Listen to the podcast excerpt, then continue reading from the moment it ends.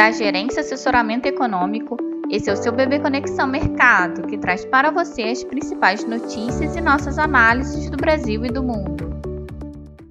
Bom dia, terça-feira, dia 22 de agosto de 2023. Eu sou Adriana Lima e vou apresentar um panorama sobre os principais mercados. No exterior, em dia de agenda esvaziada, mercados se ajustam após os fortes movimentos de ontem. Nos Estados Unidos, Thomas Barkin, presidente do Fed Richmond, falará sobre projeções econômicas em um, evento em Danville. Michelle Baum, diretora do Fed, e Austin Gosby, presidente do Fed Chicago, participarão de evento do Fed List. Quanto aos indicadores econômicos estão previstos o índice NAR de vendas de moradias, referente ao mês de julho, e a divulgação das estimativas para os estoques semanais de petróleo da API. Na Europa e na China, não há indicadores e eventos programados para o dia. No Japão, o primeiro-ministro anunciou um plano para elaborar novas medidas em setembro para responder ao impacto da economia dos crescentes preços dos combustíveis. Sem indicadores econômicos expressivos a serem divulgados no dia, os mercados aguardam por discurso dos dirigentes do Fed ao longo do dia, enquanto se preparam para o simpósio de Jackson Hole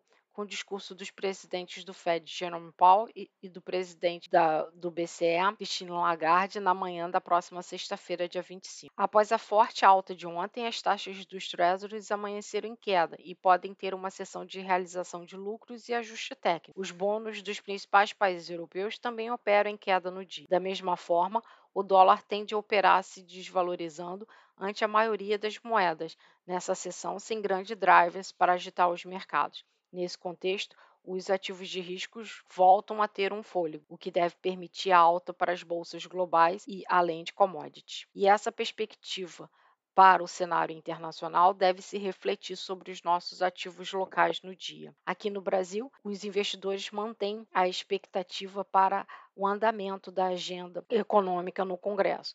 A possibilidade de que um novo arcabouço fiscal seja votado entre hoje e amanhã, após reuniões entre líderes partidários. Além disso, os investidores também estarão atentos à palestra proferida pelo presidente do Banco Central, Campos Neto, e o diretor de política monetária do BC, Gabriel Galípolo, a partir das 10 horas. Na agenda também consta que o Tesouro fará leilão de LFT e de NTNB. Assim, diante da expectativa para o cenário internacional e para a nossa agenda doméstica, esperamos um dólar se desvalorizando no dia, alinhado a outras divisas emergentes, a curva de juros podendo retirar prêmios e se ajustando a queda das taxas dos treasuries e a desvalorização do dólar, o Ibovespa num dia de recuperação alinhada às bolsas externas e commodities. Desejamos a todos um bom dia e bons negócios.